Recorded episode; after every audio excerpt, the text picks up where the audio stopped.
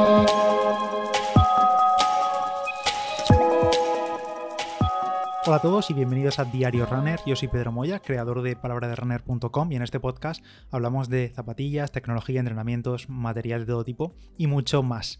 Como os dije en el episodio de ayer, eh, tras ese test de 5 kilómetros, os conté que os iba a comentar qué pantallas, qué tipos de datos, qué campos de datos, mejor dicho, utilizo yo en mi reloj. Em, pues ya sabéis, cada uno podemos configurar nuestro gusto las pantallas de reloj, de, lo que vemos durante la actividad. Hay gente que prefiere llevar lo mínimo, hay gente que prefiere llevar pantallas súper cargadas con muchísimos datos. Yo la verdad es que voy un poco a lo simple, porque al final cuando estoy corriendo quiero ver las cosas básicas rápido, sin, sin tener que fijarme demasiado en los dígitos ni tener mil datos.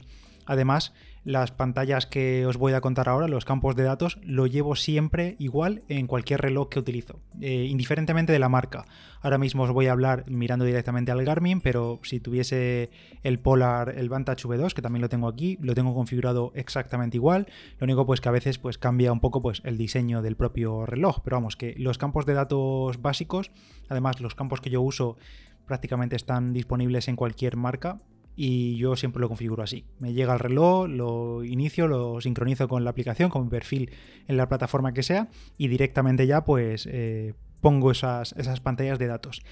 Como digo, esto lo voy a hacer ya directamente mirando mi Garmin aquí en directo, o sea, ni lo tengo preparado ni nada, voy a ir mirando pantalla por pantalla. Eso sí, hablaré únicamente de los perfiles de carrera a pie. De ciclismo también podría hablar, pero si eso en otra ocasión, además en ese caso, pues me traería el ciclocomputador que yo utilizo el Wahoo, que es el que realmente utilizo en la bicicleta. El Garmin, el reloj, teniendo el ciclocomputador, pues en la bici o en el rodillo no lo utilizo. Así que nada, al lío.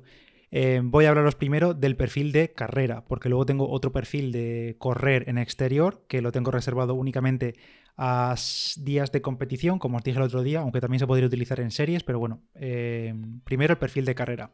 En el perfil de carrera, en la pantalla principal que yo veo siempre, que prácticamente esta pantalla es la que casi el 100% del tiempo de los entrenamientos es la que llevo puesta, pocas veces lo cambio. Eh, no suelo ser yo de esos que va cambiando de pantalla mientras voy corriendo, la verdad. Casi siempre suelo mantenerlo fijo.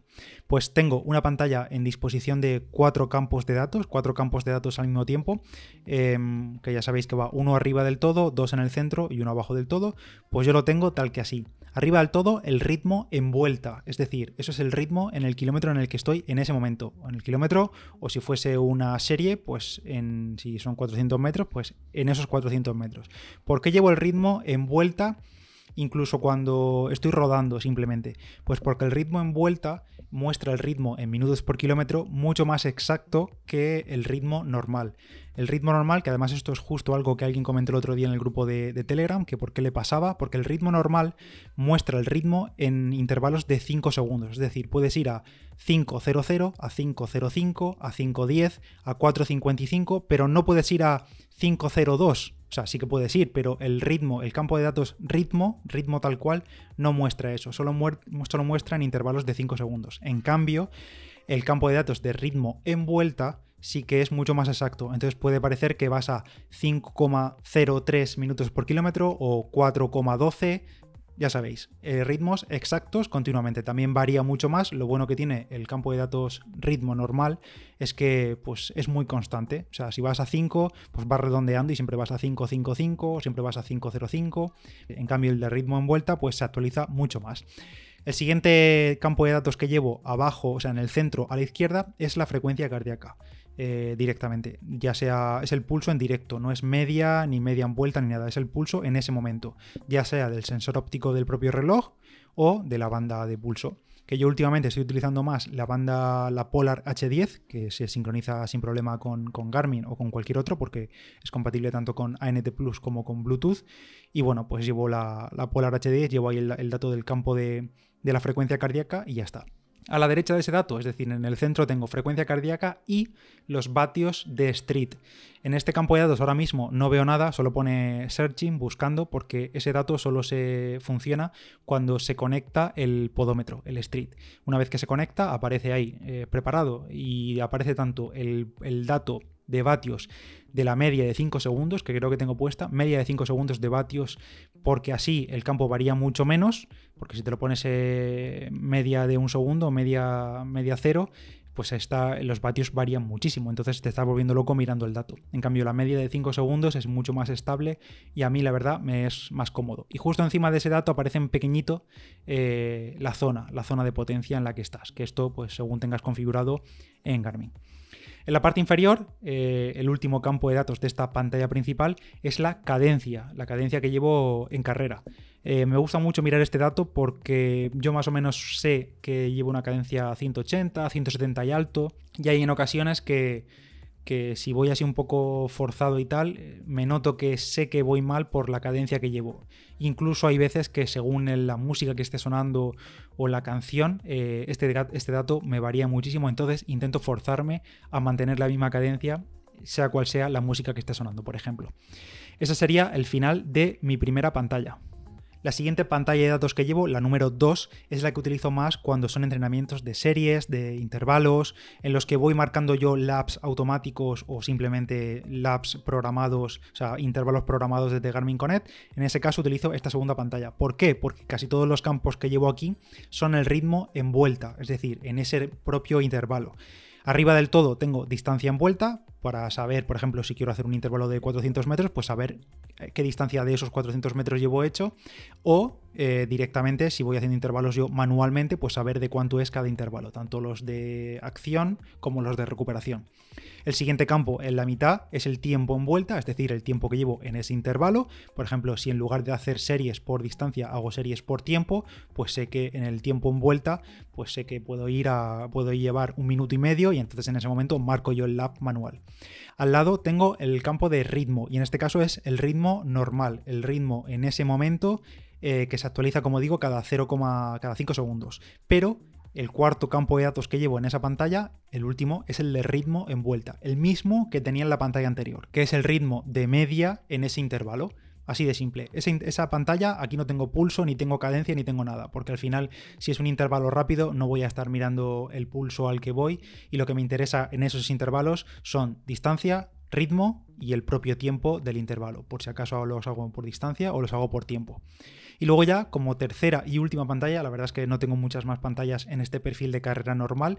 Tengo una pantalla que la verdad es que es bastante reciente, no la solía tener puesta, pero es para esos días en los que simplemente pues no me apetece mirar muchos datos. Antes solo tenía puesto un campo, que era el de distancia, simplemente correr y ahí apareciera la distancia, pero ahora llevo en ese campo de datos el ritmo, los vatios y la distancia. Tres datos muy simples, esta pantalla la verdad, si os digo, si soy sincero, es nueva desde hace pocas semanas y creo que no la he utilizado todavía.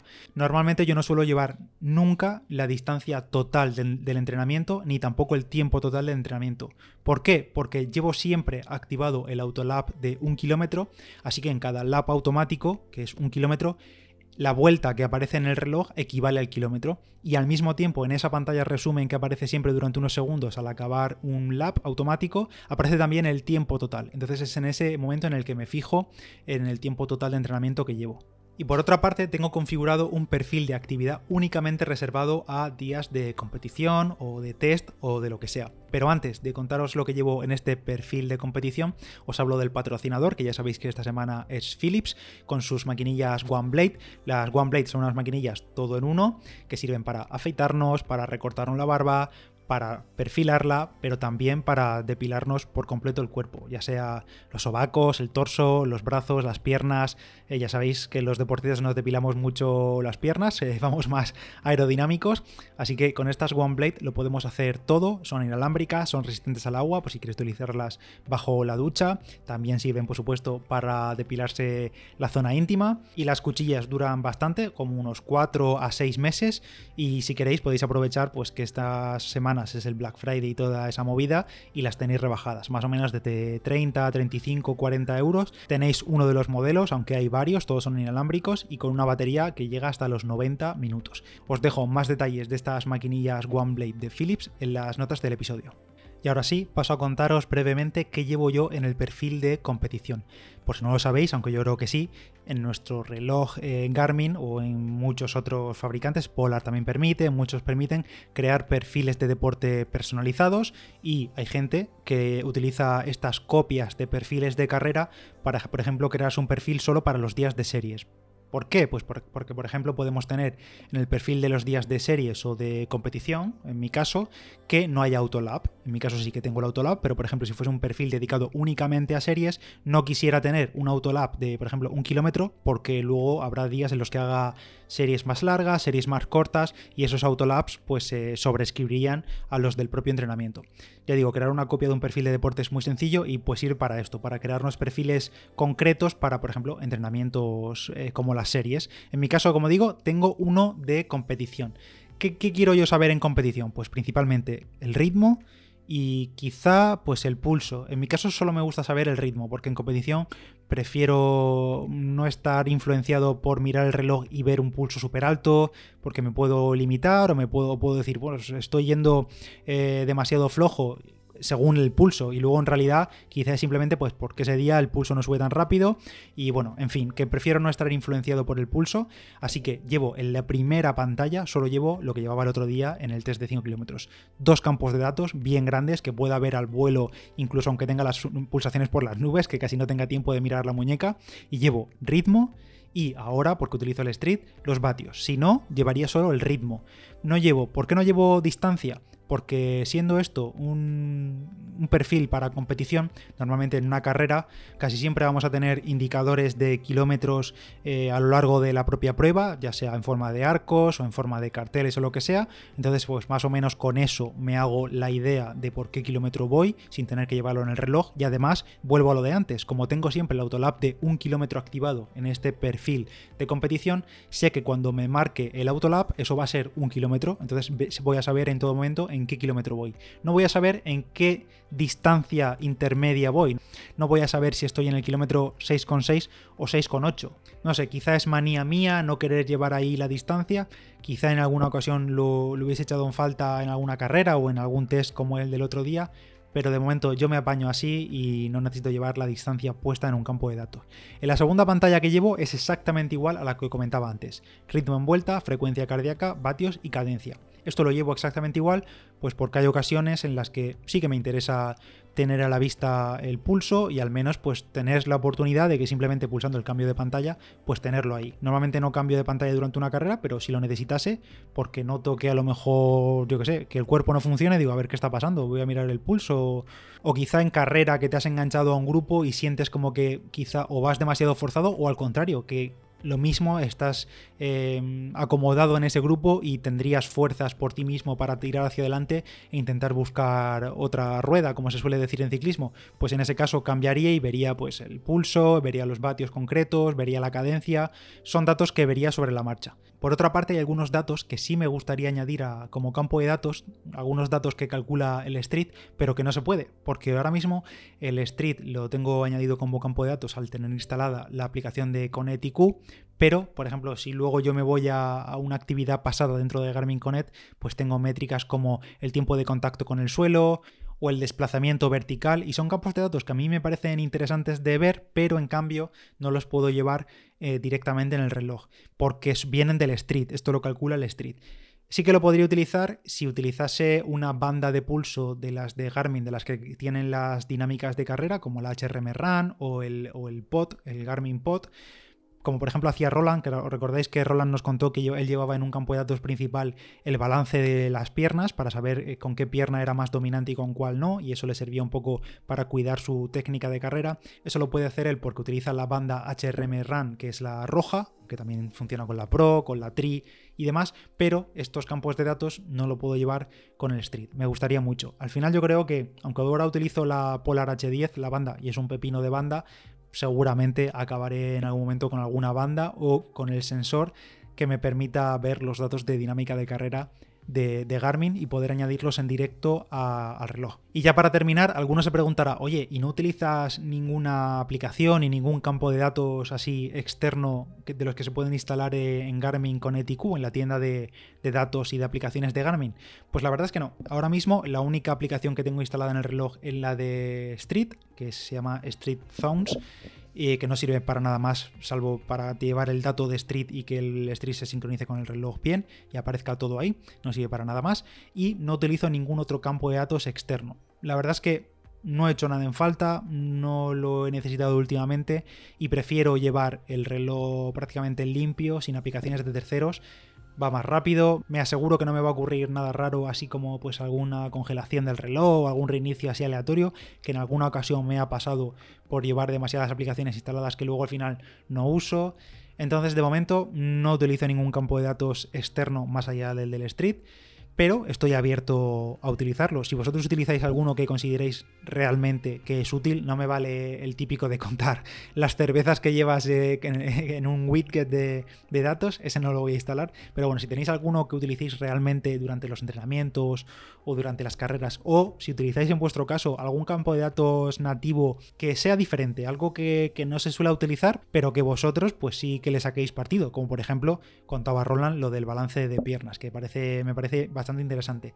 Si tenéis alguno, pues me lo dejáis por el comentario en iVoox o, lo hablamos por Telegram o por redes sociales, por donde queráis. Nada más, hasta aquí este episodio que la verdad se me ha ido un poco de tiempo, me he enrollado bastante y ahora que lo pienso, después de grabarlo, creo que casi es un contenido más enfocado para vídeo que para audio, porque quizás es un poco lioso. Bueno, de todas formas, si tenéis alguna duda de cómo poner todos estos campos o de cómo configurar nuevos perfiles y queréis que lo haga en vídeo, pues oye, yo a mí no me cuesta nada, la verdad, me lo decís y lo, hago. Hasta aquí este episodio. Como digo, gracias a Philips por patrocinarlo con sus maquinillas OneBlade. En la descripción tenéis un enlace con todos los detalles. Y nada más, nos escuchamos mañana. Yo soy Pedro Moya, Palabra de Runner en Instagram. Adiós.